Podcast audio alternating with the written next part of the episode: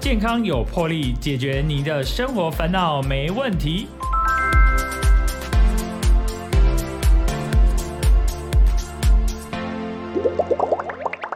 大家好，欢迎收听《健康有魄力》，我是主持人破哥。破哥今天邀请到我们的儿科医师陈应庄医师到我们的节目，我们请陈医师跟我们的听众朋友打声招呼。Hello，大家好，我是小儿科陈应庄医师。对，想必哦，呃，当然很多的单身的男女可能就不是对小儿科这么熟悉，不过大部分哦，就是爸爸妈妈其实对小儿科都是非常的熟悉的，几乎有的可能一个礼拜还要跑到两到三次的，有这种情形啊。所以其实，可是哎，就是你还没有结婚，你以后想预计要当爸爸妈妈的，其实也可以多吸收一些小儿科的知识。哎，我想有一个问题就是，大人可以看小儿科吗？呃，其实可以，哦对对，是这样子。我们的范畴啦，基本上从宝宝出生哈，娃娃娃娃最低那个那个开那刻开始，到宝宝成年，基本上十八岁内都是我们的业务范畴。嗯，那成年以后啊，如果是一些一般的疾病啊，像什么肠胃炎呐、呃感冒发烧啦，哈这一些，我们其实儿科都还是可以看。但如果是特殊疾病，就建议还是找专科。哦，例如说你可能有糖尿病了，假设有高血压了，哦，或是一些嗯其他的慢性病啊，骨科啊、膝盖关节酸痛什么的，可能还是要找骨科专科去看这样。嗯，哎、所以其实就是基本上十八岁以下是建议就是直接看小儿呃儿科，啊，对，没错，你知道吗？其实很多的药物啊，虽然说是大人经常在用的，但是小孩子吃反而会有一些影响。例如说像类固醇好了，类固醇小孩吃的话，可能会影响像是身高啊、长不高啊，哈。另外有些药，甚至像某些抗生素，大人很常用的，小朋友用可能会影响骨头，骨头牙齿会发黑啊，影响一些生长发育这样子。所以儿科有些特色就是我们会专门对小朋友才能用的药物或是疾病会特别专精一些这样。哦，原来是有这个的差别了哈。哎、可是像刚刚陈医师聊到说那个抗生素哎，是，还有类固醇，嘿，呃，大家听啊，拢就惊啊，然后大人就会说，爸爸妈妈说，哎、这个药里头有没有含这个？那这个不要吃，会有这种迷失，对不对？哎有真的遇过好多次，非常多哎、对，尤其是那个类固醇这个，因为大家以前都会说什么吃类固醇吃久了会月亮脸啊，是啊，哎水牛肩。哎对啦，以前真的常常，以前因为常常滥用了，都用吃的，确实很多这样的案例。但其实我们在儿科专门看儿科的话，我们都会知道小朋友的用的量是要精准去算过的，而且所以说，哎、哎，所以进去的时候都会会问说你的身高体重，对对那如果没有的话，说去量一下，对不能他会说你呃不，那现在去量一下，对不对？对对对对对，一定要量，一定要量，每次来我们都会量一次。嗯，对，而且其实类固醇有分哦，吃的跟注射的，还有用外用的，就擦的或者是吸的。哎，有分很多种哦。对啊对啊。我知道那个像呃药膏里头是有含的，对不对？对，很多药膏其实都会有含，尤其是一般我们说异位性皮肤炎、皮是肤过敏这种，几乎都会含到类固醇药膏。嗯，哦，之前有遇过那个开药回去之后啊，过一周又来说啊，皮肤都还是一样没有红，然后说啊药膏没有擦，我说药膏对啊，啊回去阿妈看到类固醇就说淡掉，哎，以心博良心，会类固醇啊呢，啊就哎，所以到底类固醇是好的还是不好的？看用在什么地方。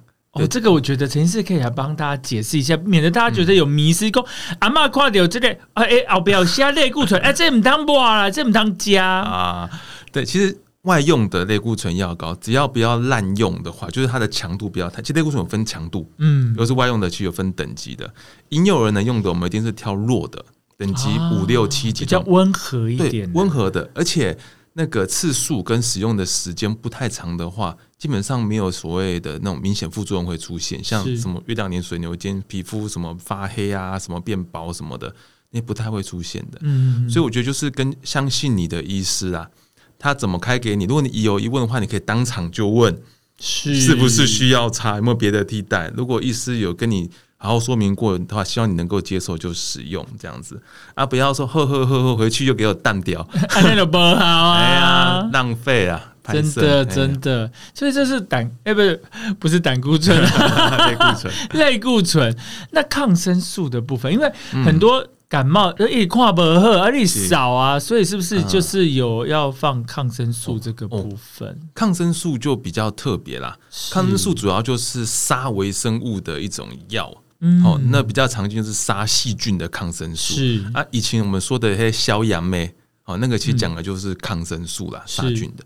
但是普通感冒是病毒是哦，所以如果是普通感冒，或甚至是我们新冠，新冠也是病毒、啊。这种如果是这种疾病的话，抗生素基本上是没有什么用的，哦，对，就是不需要吃。不需要对，但是有些是因为病毒感染时间比较长之后，你抵抗力掉了，然后细菌开始长起来，变成是像鼻窦炎呐、中耳炎或是细菌性的肺炎这种，嗯这种我们就会需要使用抗生素去做治疗。啊对，因为它已生成了，对那所以你需要上抗生素的把它压抑下去。对对对，不过以前我遇过一些一些嗯病人的，应该是长辈啦带来的话，你讲阿公阿妈，哎嘿啦嘿啦，以前比可能比较会喜欢吃小养妹，嘿丢啊，有人讲哎，你这五号，你讲医生你有亏不？可是反而他们希望要有。有的时候会他们反而主动要求要比较有药，他们觉得说，哎、开这个药比较有药效，才会才能赶快有嗯。立即见效的效果。对，但其实有时候如果还没有到细菌感染的阶段，只是病毒感染的话，多吃的反而对他身体没有帮助，是只有坏处的。哦，会有坏处。对，因为抗生素是杀菌的哈，那如果你身体没有坏菌的话，你吃都在杀什么？好菌，对，杀身体的好菌，包含像肠内的好菌、皮肤的好菌，所以吃了很多人就开始怎么样，落晒啊 拉肚子，然后皮肤开始怎么？因为皮肤很多的我们叫做正常的菌虫跟人体和平共存的，表面的菌表面细菌开始死掉之后呢，会开始生成像是霉菌。哦，几率就开始增开始增加，因为它其实会帮忙抑制霉菌的的生长，是，对，把它杀掉了，别的那种就开始长起来，不好的就就会长起来。哎呦，哎、所以真的是，我觉得啊，要是我就是听好好听医生的建议，医生怎么说啊，我们就怎么做。只是说，哎、你有疑问，对是不是就要问？对，有疑问就当场问，对啊，对，其实是可以讨论的。像有的爸妈真的会怕抗生素，他说：“我说这个他小朋友可能已经浓绿鼻涕的，很明显，然后鼻塞严重，甚至开始有点发烧，精神不好。说这可能鼻窦炎要抗生素。妈妈说这一定要吃吗？有没有别的方法？就 OK，我们可以来讨论。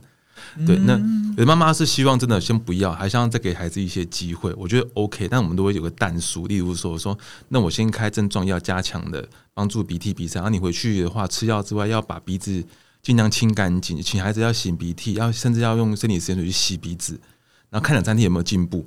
如果还是一样，就不好意思，请你带回来，我帮你开抗生素。嗯，对，类似这样。我觉得这样是就是。呃我觉得啊，人家也是要看医生啦。就就这个陈医师哦，长得这么帅又和蔼可亲哦，大家就觉得哎哎，这也是在蒙啊。啊，有的医生你知道做威严呢，哦他可能是老医生，他想说，嗯，干嘛干嘛回妈？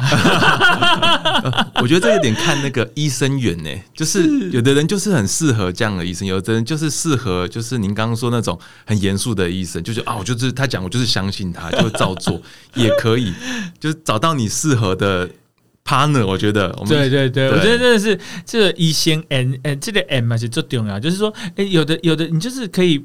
配合医生的这个处方，哈、他的他叫你怎么做，你就服药啦，然后你要注意什么，你就照着他的做，其实你的病况就会改善，就会比较变好。对 我跟你说，我遇过很有趣的，每次来都是跟我说，一些你上次的药没有都没有都没有效什么对，有有这种的。我，这种哎，嘿，那每次过来，对，一直来，我说 哦。好过来。对啊，一直来，一直来，可能可能是真的很相信我啊，对，呃，还是他真的是只是来看你？哎就是我也不知道。疫情之前你都没有戴口罩，没有，我们还是会戴，还是会戴啦。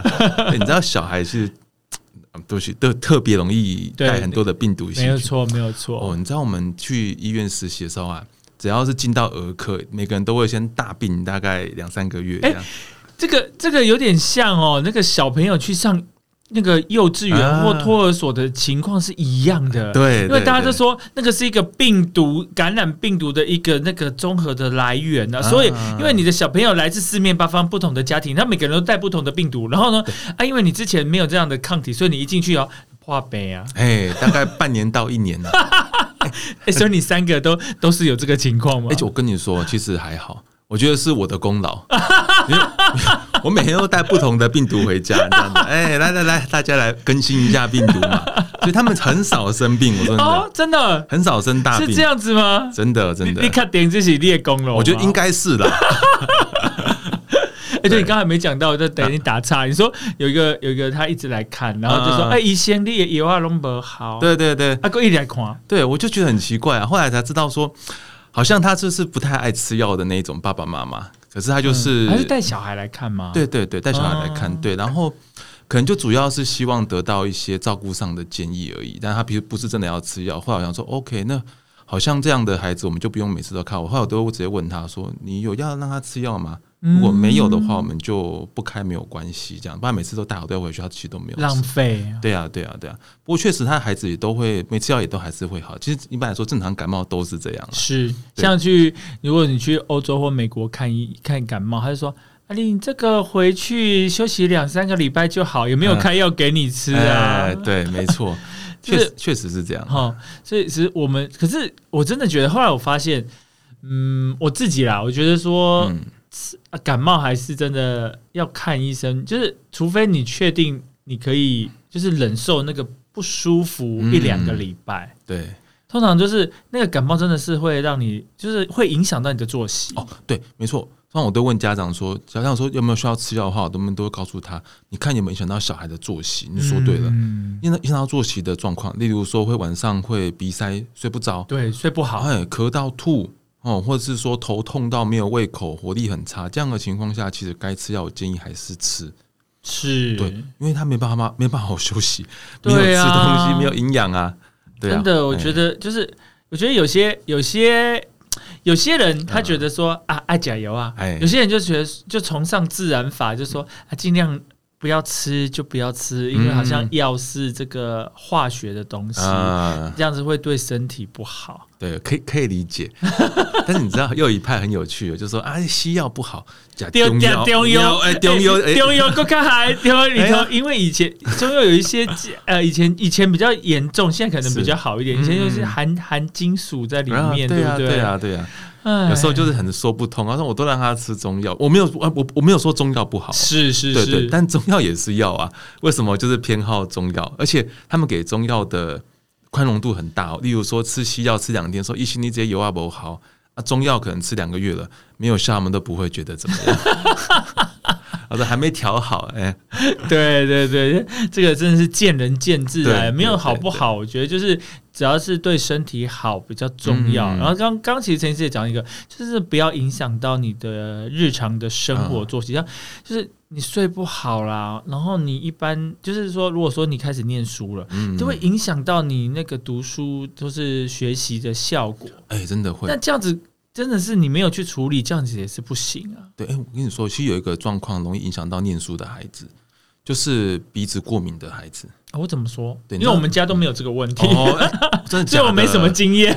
这个在只有我太太有这个经验，没有我太太有。可是我们家小孩两个小孩没有。哇，那真的是恭喜他，都遗传到你这边。没有，我觉得，可是，可是我太太以前没有，后来就是。我觉得看地方啊，好像台北就都市，好像是会比较容易引起过敏这个状况。其实真的是看你对什么东西有过敏反应。对，因为过敏体质是基因已经决定了，要不要有？不是基因啊，啊，基因决定的。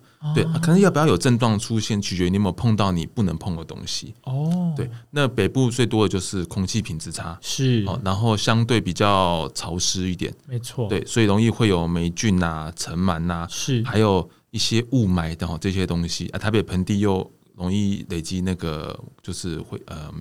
呃，PM 二点五这些是是污染物，所以确实过敏机会高很多。哦，他们常说说我去南部就好了，啊，没错，就是这样。哎，真的是这样子哦。对啊，就是一个地方，像有的人说他过敏还是怎么样，他去可能去呃美国的加州或是欧洲，因为他可能稍微比较干燥，对他好像就哎这个问题就缓解了。没错，没错，真的是这样子，真的这样。可是你知道吗？在那边待久了之后，他会慢慢又会出现新的过敏症状。那对，因为他会被那边的东西致敏化。啊，对，这说话可能在台湾的时候，他都是假设是尘螨诱发他的过敏的，是啊，到那边去之后，哎，发现太干燥，尘螨很少，大家就没什么症状了。可是干燥的地方哦，如果那边附近花粉很多，是，哎，那可能就不久之后开始就会出现花粉过敏症。哎呦，对，但是需要时间，因为呼吸道的过敏很特别，它需要时间累积。是，通常不是瞬间就有，可能要半年、一年，甚至更久才会有，甚至下一代才会开始有。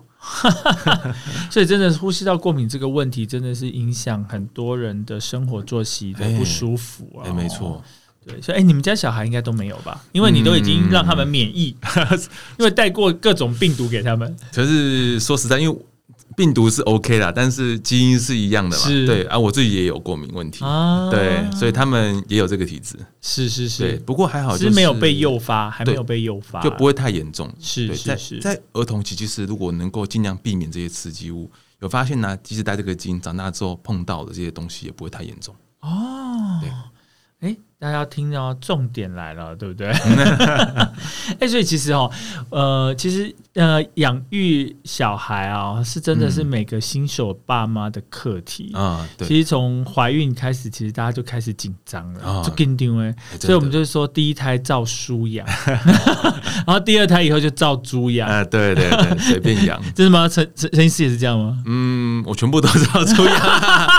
哎，因为你自己有出一本书啊，对啊对啊你自己有呃这本书，你有就是把一些这个健康育儿的一些这些嗯经验，还有你那个诊间的一些啊，的你的临床的一些经验，都会把它写进去。对对对，我觉得这个真的很有用哎、嗯。就是对新手爸妈，如果说他真的很有，尤其有些妈妈，嗯我觉得有些妈妈真的很很紧张，紧张，然后一有什么小状况就哦。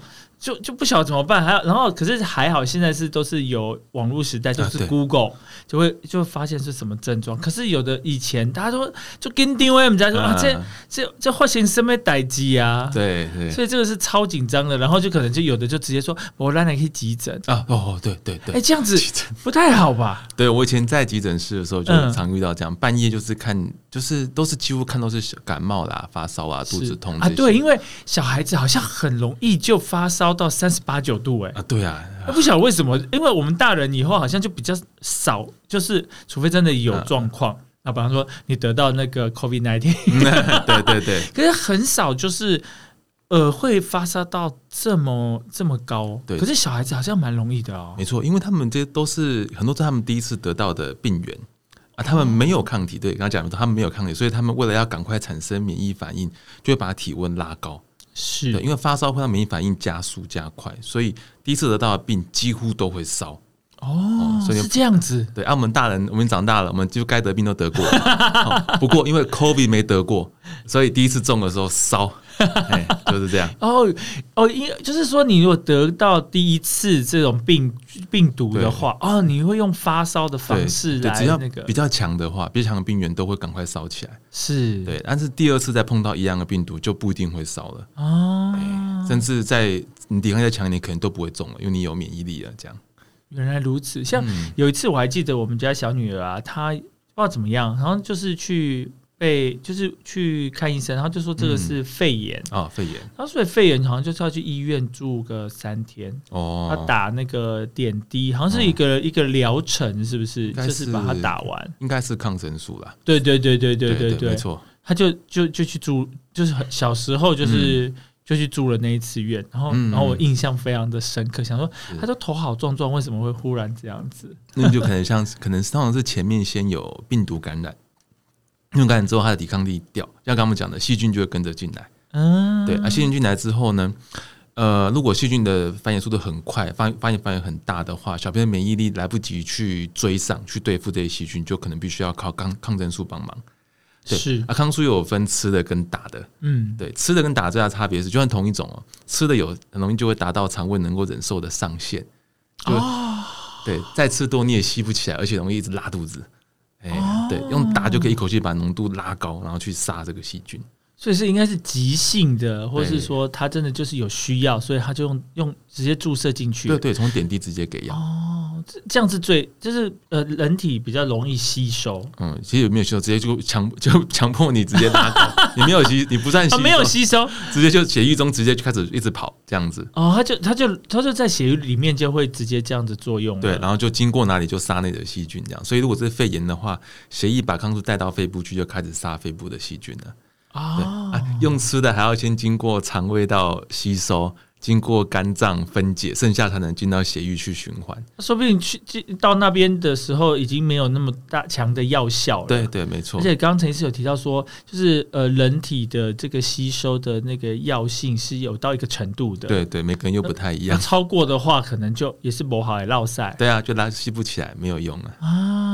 对，所以其实，所以难怪就常常有需要去注射或者打点滴这样子，这是有真的有需要的。对小朋友蛮常会需要这样的。啊，而且因为小朋友他的体重又比较比较轻，嗯他所以他能负荷的药性其实也没有那么高。嗯，可以这么说，代谢也没那么强啊，所以没办法打太太浓度高的药物这样。啊，真的是哇，哎、学到好多、哦。因为虽然说我的小孩现在已经就是比较大一点了，嗯可是之前也搞不清楚状况，反正就是哎、啊有状况，那你可以催医生，而且医生也帮咱处理，所以真的，呃，台湾真的是很方便哦，就是就是比较容易可以找到医生。啊，真的很幸福那。你真的在欧美国家，真的相对真的没有像台湾这么健全。然后，呃，我们不只说我们有地区医院、教学医院，嗯我们的房间的诊所也非常的多，对有的，然后也很容易就是可以去就医。对对就是我觉得真的是台湾真的是天堂，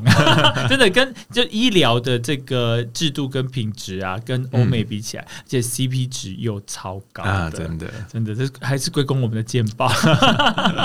对啊，陈医师真的聊了很多，也也教了我们多很多这是儿科的相关的知识。那我们现在先休息一下，等一下再回来我们的健康有魄力。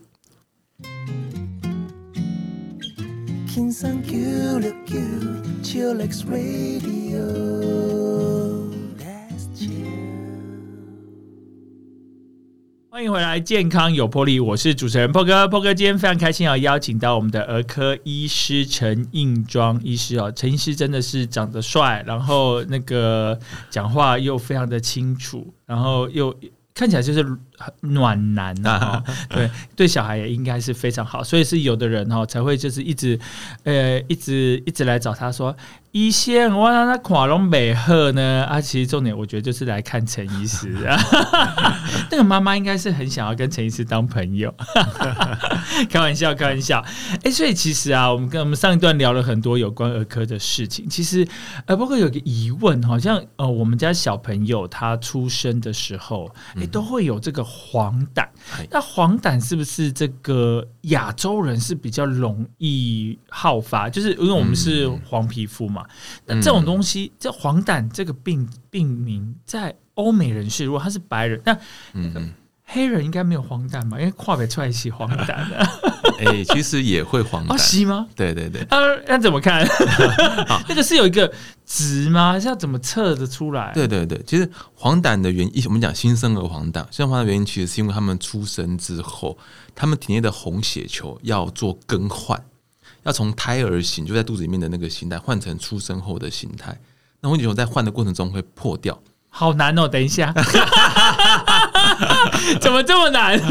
总而言之啊，黄疸原因就是因为血球破坏掉之后的胆红素跑出来了，哦哦、然后累积在我们的皮肤跟眼白上面，就会看起来黄黄的。哦，对对对，说对眼白就是都很嗯嗯啊那对样，对对，啊所以黑人怎么看？看眼睛，哦，眼白黄了，他就是黄疸了。哦啊，啊，白人也会有啦，都会有是，都会有可是还是亚洲人会比较容易发生对，好像是这样，没有错。照照文献数据上面来说，是，但其实全世界都会有。哦，是，对对，因为每个宝宝出生都会有血球要更换啊的，这个，没错没错没错，因为他从母体出来嘛，对对，要换成他自己的，没错啊，有的换得快啊，有人换，有那个说有人的换的一下换，可能因为有时候的宝宝出生血就特别多，出生有的宝宝是很红的那一种，啊，他血多，那当然换的就要多，所以他出生之后黄疸的机会就会特别高。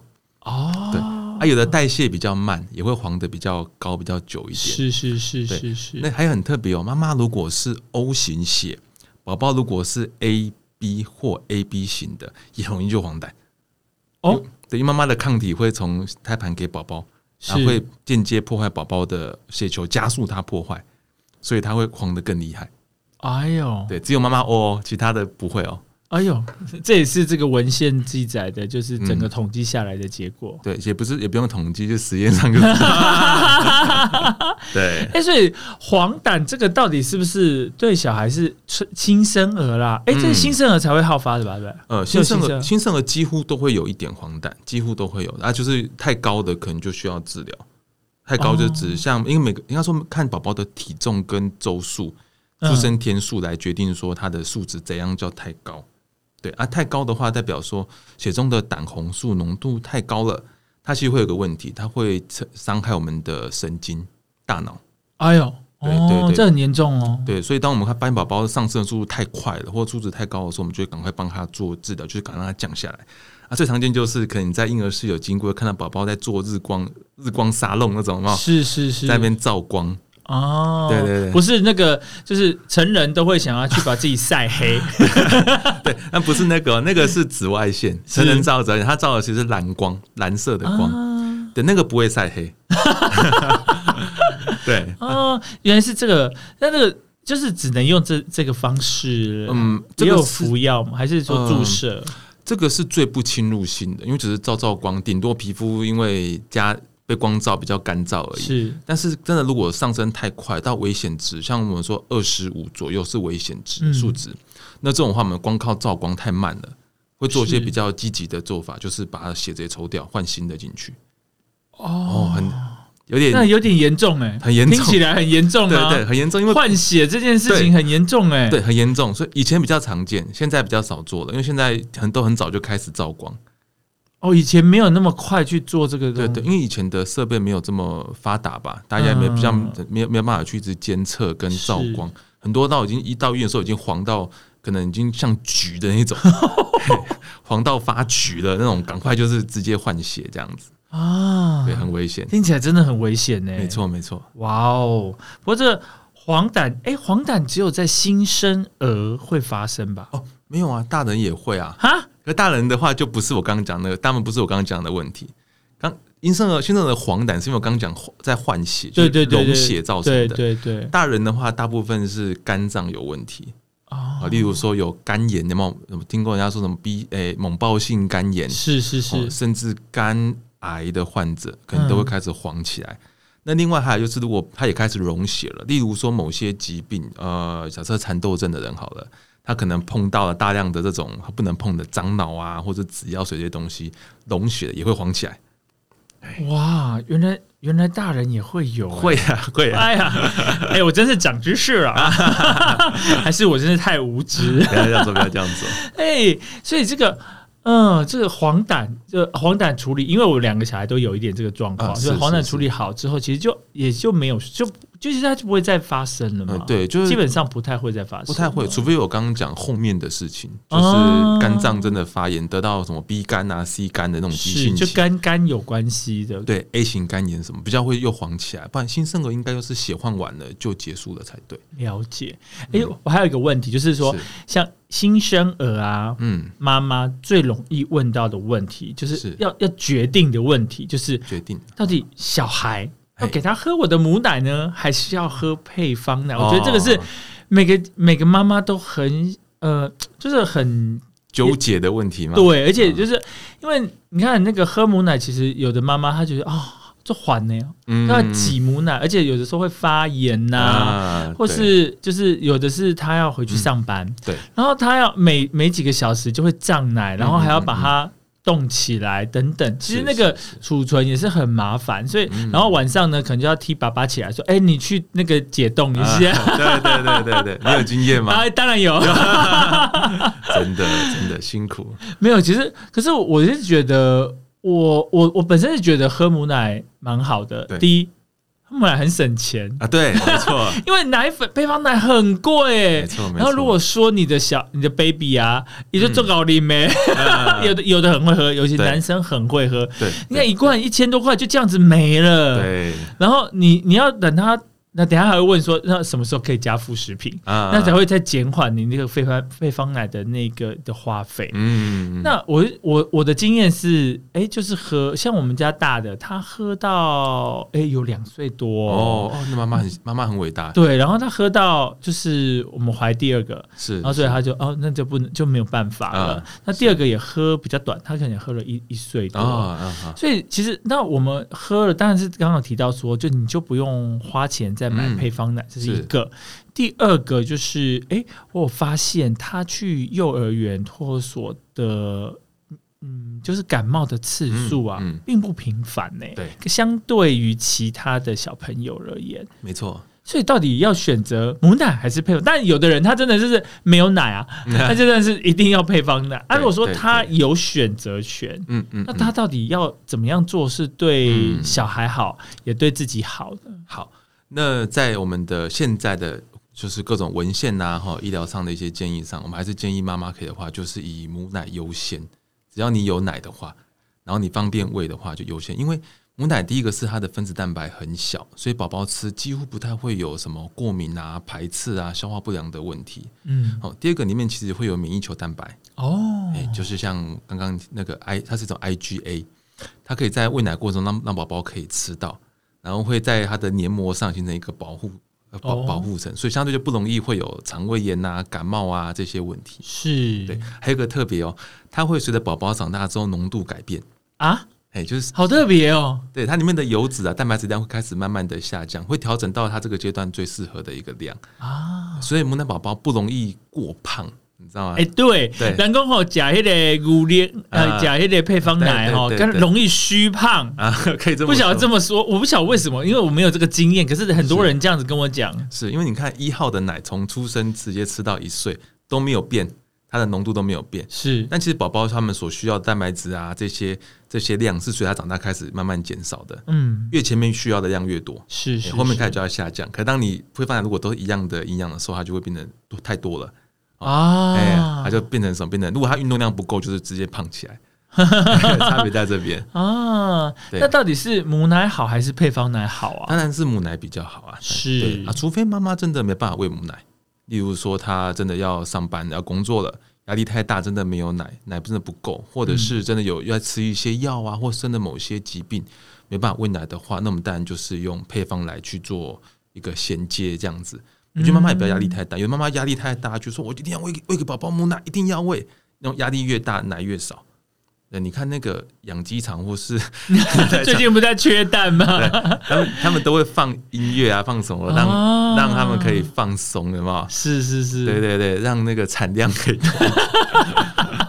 啊，所以其实妈妈应该也是一样的状况啦。对，而且妈妈自己母奶的话，如果说你要用母奶喂喂喂你的嗯 baby 的话，是不是妈妈自己的营养也要足够？哦，真的，因为你你吃什么，其实哎、我听说说你俩啉咖啡啊，哎还给你困没给，哎 是这样吗？哎、对，会这样有机会，就是妈妈吃的所有的食物都有机会有小部分从母奶给宝宝吃到。嗯，对，所以妈妈如果喝咖啡啊那种提神饮料，再马上喂奶的话，可能小宝宝小朋友就会很嗨。对妈妈如果很爱，对，晚上都不睡觉，哎可怜的是爸爸。还有妈妈喝偷喝酒之后啊喂奶奶，哎呦，对，还有喝酒这件事情，哎，哎。宝宝就醉了，轰哎 很好睡啊。啊，对，那也也有发酒疯的啊，啊，啊对，要看宝宝的体质，他有没有接受。，对对对，所以真的是，呃，所以说是如果有母奶，呃，陈医师还是建议说，哎、你嗯尽量还是要就是嗯让 baby 可以喝母奶这样子。但是我觉得要提醒一下，因为母奶并不是这么完美，哦它它是有它的它的小小缺点。是哦，第一个是纯母奶宝宝容易会有维生素 D 缺乏的问题啊，哦，因为母奶维生素 D 的浓度本来就不高，嗯嗯，对，所以宝宝都会建议说，如果纯母奶宝宝必须要额外补做补充。对，现在其实有很多这种我们维生素 D 的补充品、滴剂之类的，是。哎，去补。第二个是母奶宝宝在四个月后容易会缺铁跟锌哦，哦，因为这两个营养素在矿物质在四个月后不够宝宝用，是。所以这个阶段会希望宝宝赶快开始吃副食品，四个月大的时候开始。四个月就可，如果是母奶的宝宝，对喝母奶的宝宝，四个月对，希望可以试试以后就可以开始就是增添这个副食品的对对部分。对对对，就是挑刚讲的锌跟铁那种高的食物，哦，是例如说肉嗯，哦，然后鸡蛋，如果没过敏的话是哦，然后白米粥这些赶快下去，通常就可以嗯补起来这个部分。啊。哎、我以前真的也不知道哎、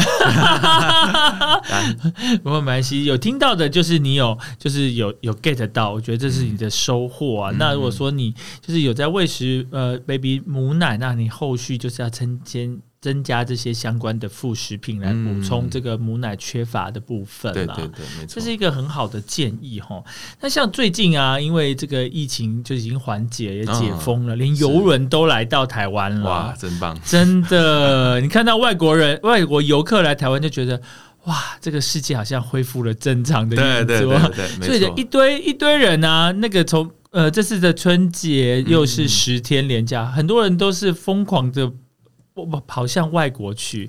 听说那个护照啊都办不完，真的要等好久才会 真的。那如果说我们呃大人出国，那小孩也不能把他放在放在台湾呢、又不是说呃你的呃可能毛小孩，好那那放小孩去毛毛小孩有去那个毛小孩旅馆、啊那就可以了。是那可是如果带带小孩从呃出出国玩，其实从 baby 到不同年纪，那如果说我们这样子带小孩出去玩，嗯，那要到底要帮他们准备怎么样子的呃药品会比较适合？因为有可能啊，出国也会有一些不晓得会怎么症状发生，或者说到不停不同的地点、国家、嗯那个天候不一样，它可能也会有一些状况。那我们可能如果可以的话，可以准备一些常备药，因为去国外第一人生地不熟，嗯然后语言也不熟，对，或者说 baby 他有呃一些比较常用的一些药品。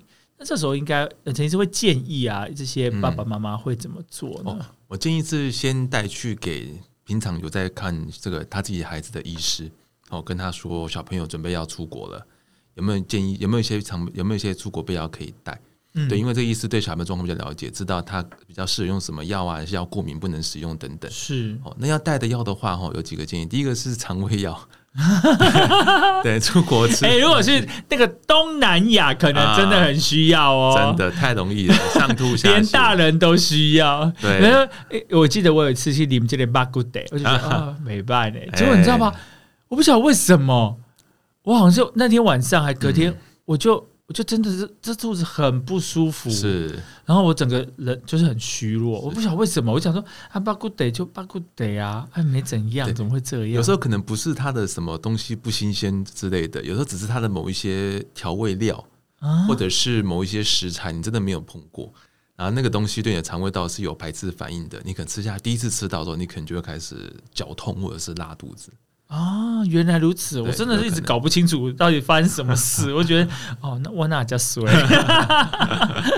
所以那就是说，哎、陈医师会建议说，先带去看你就是比平常在看的对小孩了解的医医师，生对对对，嗯请他帮他准备常备药，像刚除了肠胃药之外，哦，退烧药都会建议带着。退烧药，对，因为太容易在国外碰到没碰过的病毒。刚才是。上一集有提过，小孩子第一次碰到的感染源几乎都会烧起来，哎、对呀、对，所以可能要准备一下退烧的，退烧的药。嗯，好，因另外为可以请医师准备，可以啊，当然可以啊，嗯嗯，当然可以，嗯，当然可以。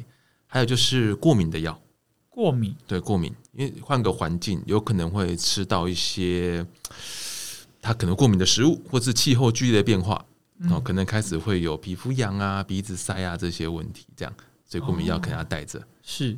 那像呃，刚好说到是肠胃的部分啊，嗯还有过敏的部分。是，那如然后发烧的部分，哎，对，那那像感冒的部哎分呢？，感冒最好也带着。要带很多药。其实其实啊，我我以我啦，如果说嗯我出国，其实我我就是我自己也会嗯。准备这些药、哎、是，因为我觉得呃，第一我们有提到说，像欧美国家，他看医生的话，第一语言不是很通，对，然后。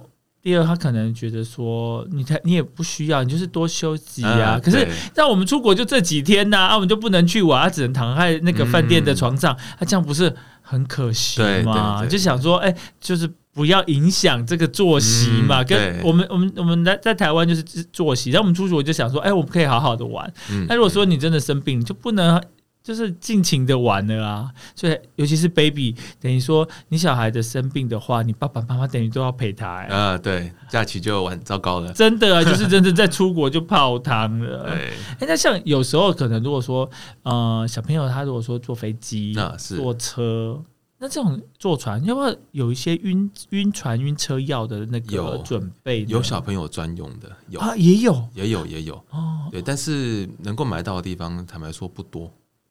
嗯，对，因为确实很少用到，所以所以可能都要特别去问一下，有那个诊所或药局有没有。是对，像这个诊所的话，可以直接跟药师购买吗？不不行，诊所一般是不行的。哦，不是不是，我说如果是药局，可以跟药师，像这个有有一些成药可以，但是一般的儿童用药就不一定可还以。嗯有的要儿童，哎，要医哦，对啊，因为我们就说是成药成哎药，对对，成药所以是儿童处儿童处方应该是还是要去找医生比较保险对，对，而，且儿童呃。就是儿科的话，因为他真的体重的部分啊，身高，我们真的、嗯我觉得那个用药真的，呃，爸爸妈妈还是要小心谨慎一点，会比较好哈。没错没错美。人公，我跟你讲，我诶用一半好你假了，吃下去开始副作用，都开始会抽筋什么的。哦，这么严重哎有像那止吐药有一些容易造成我们叫做 EPS 椎体外症候群，嗯，吃完之后小孩开始就开始抽筋，像大法师一样，全身筋起来这样子。哇，对哎、这很严重呢。对，会把爸妈吓死。听起来很轻松，可是我觉得一听我就觉得这个是很严重的事情。，对，没错真，的是也，所以是大人有啊，音啊你在别再乱讲。，对对对对，就像其实我们呃，像我小朋友，相信如果是爸爸妈妈，你带小朋友去看这个儿科，嗯，很容易啊，就是除了药，他都会附赠一瓶这个感冒糖浆。欸其实有一阵子，我们家那个柜子里头、嗯啊，有好多瓶感冒糖浆哦，因为就没有喝完呐、啊。嗯，那那感冒糖浆到底要不要就是照这样子一直喝呢？那那个有的人又说那个好像不喝那个应该是真的药，那个糖浆，它不是不是只拿来配味道的。啊，对，哎、有一种是啊，有什么草莓口味啦、葡萄口味啦，可是我知道有些讲诊所会把那个标签可能或者换个瓶子之类的，但是其实它应该是我不知道，因为我们诊所没有这样做。哦对应该没有没有，后来没有啦。我我、我拿到的真的就是有标签，就是、就是都是有标签的。啊那那那刚才是有聊到说，就是那一种，就是因为因为药很苦嘛，对小朋友就说哦，要苦又不吃啊，然后所以就会有配一些真的是有、嗯有水果口味的糖浆那种，那个是那个是那个应该是没有药性的吧？这个说说实在的，我真的不晓得，可能他们的商业机密了解了解。那那像像我们拿到那个有标签没有开封的那个，真的是有的，就是那种感冒糖浆。嗯，那到底对小孩子喝？因为我记得有前有前一阵子有一阵子说那个。那个有些像什么有加什么甘草还是什么的，那个不太，好。甘草止咳液那个，是是是，对，那个甘草止咳液小孩不能吃啦，啊，哎，那是大人的药。是是是是对，是没错，大部分的糖浆都是小孩可以用的，只要剂量是算对的话，小孩有症状不舒服都可以拿来吃啊，不一定要吃光光。哦对啊，好了就停了，对啊，哦对哦，那个好了就就就不用再不用再服了。对对啊，不要放那么久，那个放一个月就赶快丢掉了。哦是哦啊里，面都有一些糖啊，你接触到空气了，有的时候有细菌跑进去了，然后会变质啊，哦，哎，然后里面还发霉、罐子发霉什么的不。是个冰起来了哦呃，不是，卖卖冰卖冰，哦，那个不要冰哦，不要冰了，那个放室温就可以了。哦，常温就可以，就是阴凉的地方。对对对对，然后一个月以上就该把它丢掉了。哦，哎、不用不用存，不用存，不会变成美酒。对 不会发酵就对了。对，呃，真的真的，我觉得这个育儿啊，有很多的一些美美嘎嘎，然后其实也很辛苦。那大家也是这样跌跌撞撞的过来了，啊，真的，然后真的是就是能够照书养，我们就尽量照书养；嗯那不能照书养呢，我们就欠差期，也不是说欠差期啦，就是、嗯。呃有什么症状啊，我们就可能去嗯。请请教这个专业的医师。对，我觉得育儿就是小爸妈可以可以放轻松一点，不用太紧张，因为其实大部分的孩子，这大部分孩子都是可以在自然环境下健康的成长起来，偶尔生点小病都是很正常的事情。嗯。那我们爸妈知道是什么样的情况是危险的，是需要赶快就医的，这些特殊的危险警讯要知道，例如小朋友可能活力不好啊，不吃不喝啊，或是有刚刚提到类似抽筋的动作出现，这种就是属于危险警讯，哦哎、就赶快要就医。啊，那种流个什么一点点鼻水，这种就不太需要立刻冲来，不用太需要立刻冲来急挂号 对，这个可能就可以不用，你可以明天或是过几天没有好再来看，这种都可以。哦，哦，其实也说。呃，陈医生说，其实也不用太紧张，可是就是你要观察，如果说他真的有一些比较不呃严重的症状，那这样子当然嗯就是要去看，就是赶快要去急诊或者去看医生。，通我们都会跟爸妈说，最简单就是你觉得他很不对劲，跟平常比很不对，因为本来活力超好，突然间变得太文静了这种很不对劲的情况出现，你就可以去检查一下。嗯。就是跟他，就是跟你平常看到你的孩子的样子是不赶快的时候，对，那你还当然你要像比较大的时候可以问他说你怎么了，他可能心情不好。啊，对对对 可，是小朋友他可能不太会表达，那时候可能还没有什么语言能力，他整个就就换了一个人了，对，换了一个 baby 的，那这这个就可能就要马上处理了。对对，这就要小心。啊，对哎、这很重要、哦，就是让大家都知道。对，哇，所以其实我听陈医师这样子讲，真的觉得啊，这样听起来就觉得，哎、如果有好好的听陈医师的解说，就是带育儿的话，就可能好像不用这么紧张，然后嗯你该该有呃该注意的症状，你有注意到，然后一般其实就是卖他跟丢了，哈。其实就是，嗯、其实该怎么样？其实小孩子其实他还是他还是有他的一些调节适应的这个能力。没错。有时候其实反而大人比小孩还紧张，啊因为小人可能没什么感觉，就啊，多让你跟丢下 哎，真很多爸妈带来诊所之后，然后我说，然后说爸妈说啊，他感冒发烧什么不舒不舒服什么，我就问小孩说，嗯，你哪里不舒服？他就摇头，没有。头痛吗？嗯，不痛。头痛吗？不痛。我说你现在很舒服吗？很舒服。很舒服来干嘛？妈妈妈妈不舒服，对啊，这样都是这样。我就看着妈妈，她说没事哎、然后说哦，可是她刚刚在家里不舒服，我就回头再问一次，你觉得现在怎么样？很舒服。好，那这样怎么办这样子就可能就确定检查一下，确定没什么大事，就是主要是安抚妈妈？对她其实还好啦，我们带她回去啊，看状况啊，啊不舒服再吃啊，不吃其实也没关系之类的。呃其实我觉得陈医师啊，不止对小孩有一套，对妈妈也有很有一套，因为最重要就是你要安抚这个家长的一些情绪，因为有时候家长太过紧张，反而会影响到小朋友。对，那其实其实其实就就是小朋友的自己感受最重要，可是妈妈可能觉得说不能，你真的有状况，我们要去看医生。对，哎、这也是非常的有趣哦。嗯哎、今天真的是聊了很多，也听了陈医师解说了很多一些育儿的经验，或是说在诊间发生的状况，所以其实就是要跟大家说一声，就是棒情商。哎，对，真的。然后其实就是大家都是这么过来的，其实就是可以。应该是就这样子，因因为以前呢、啊，以前那个爸爸妈妈那个年代，他可能生更多小孩，根本没有空管。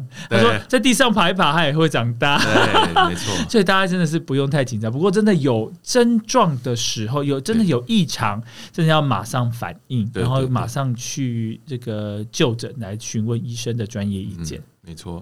对，那我们今天非常开心哈，也非常感谢我们的儿科医师哈陈医师哈来到我们的节目。那陈医师呃呃，如果有有需要，不是说真的有症状，那要去怎么样去找陈医师可以问诊呢？呃，一个是可以直接到我们诊诊所来，嗯对，在核心啊，啊，对，桃园跟新生都有门诊。啊，对，是是是那我自己也有自己的粉砖，是好，可以介绍一下。对，陈英庄医师的育儿资讯站，是好，也可以印是哪个印？庄印是哪个庄？应是电影上映的应，是一个日中央的央。是哦，庄是蛮特别的，是男装的庄，哦，就是庙字头里面一个土这样子。是就是那个苗栗男装的装，啊，对，那个庄，对 对，陈应庄。对，可以在我上面，我有，我有其实你打成硬装，应该就是它就会直接后面就跑出来了。应该是吧？呃 我的经验是这样子啦，所以大家其实哦也可以上陈印装医师的这个粉砖，嗯哎，粉砖名字再帮我们介绍一次。陈硬装医师的育儿资讯站。是，然后或者说你可以到核心医院啊，如果你有需要，刚好就嗯就近也可以来看这个是呃陈医师的诊。嗯嗯嗯那，今天非常开心哦，谢谢陈应庄医师来到我们的节目，那也分享了很多，我们也收获了很多，谢谢。啊，谢谢大家，谢谢波哥。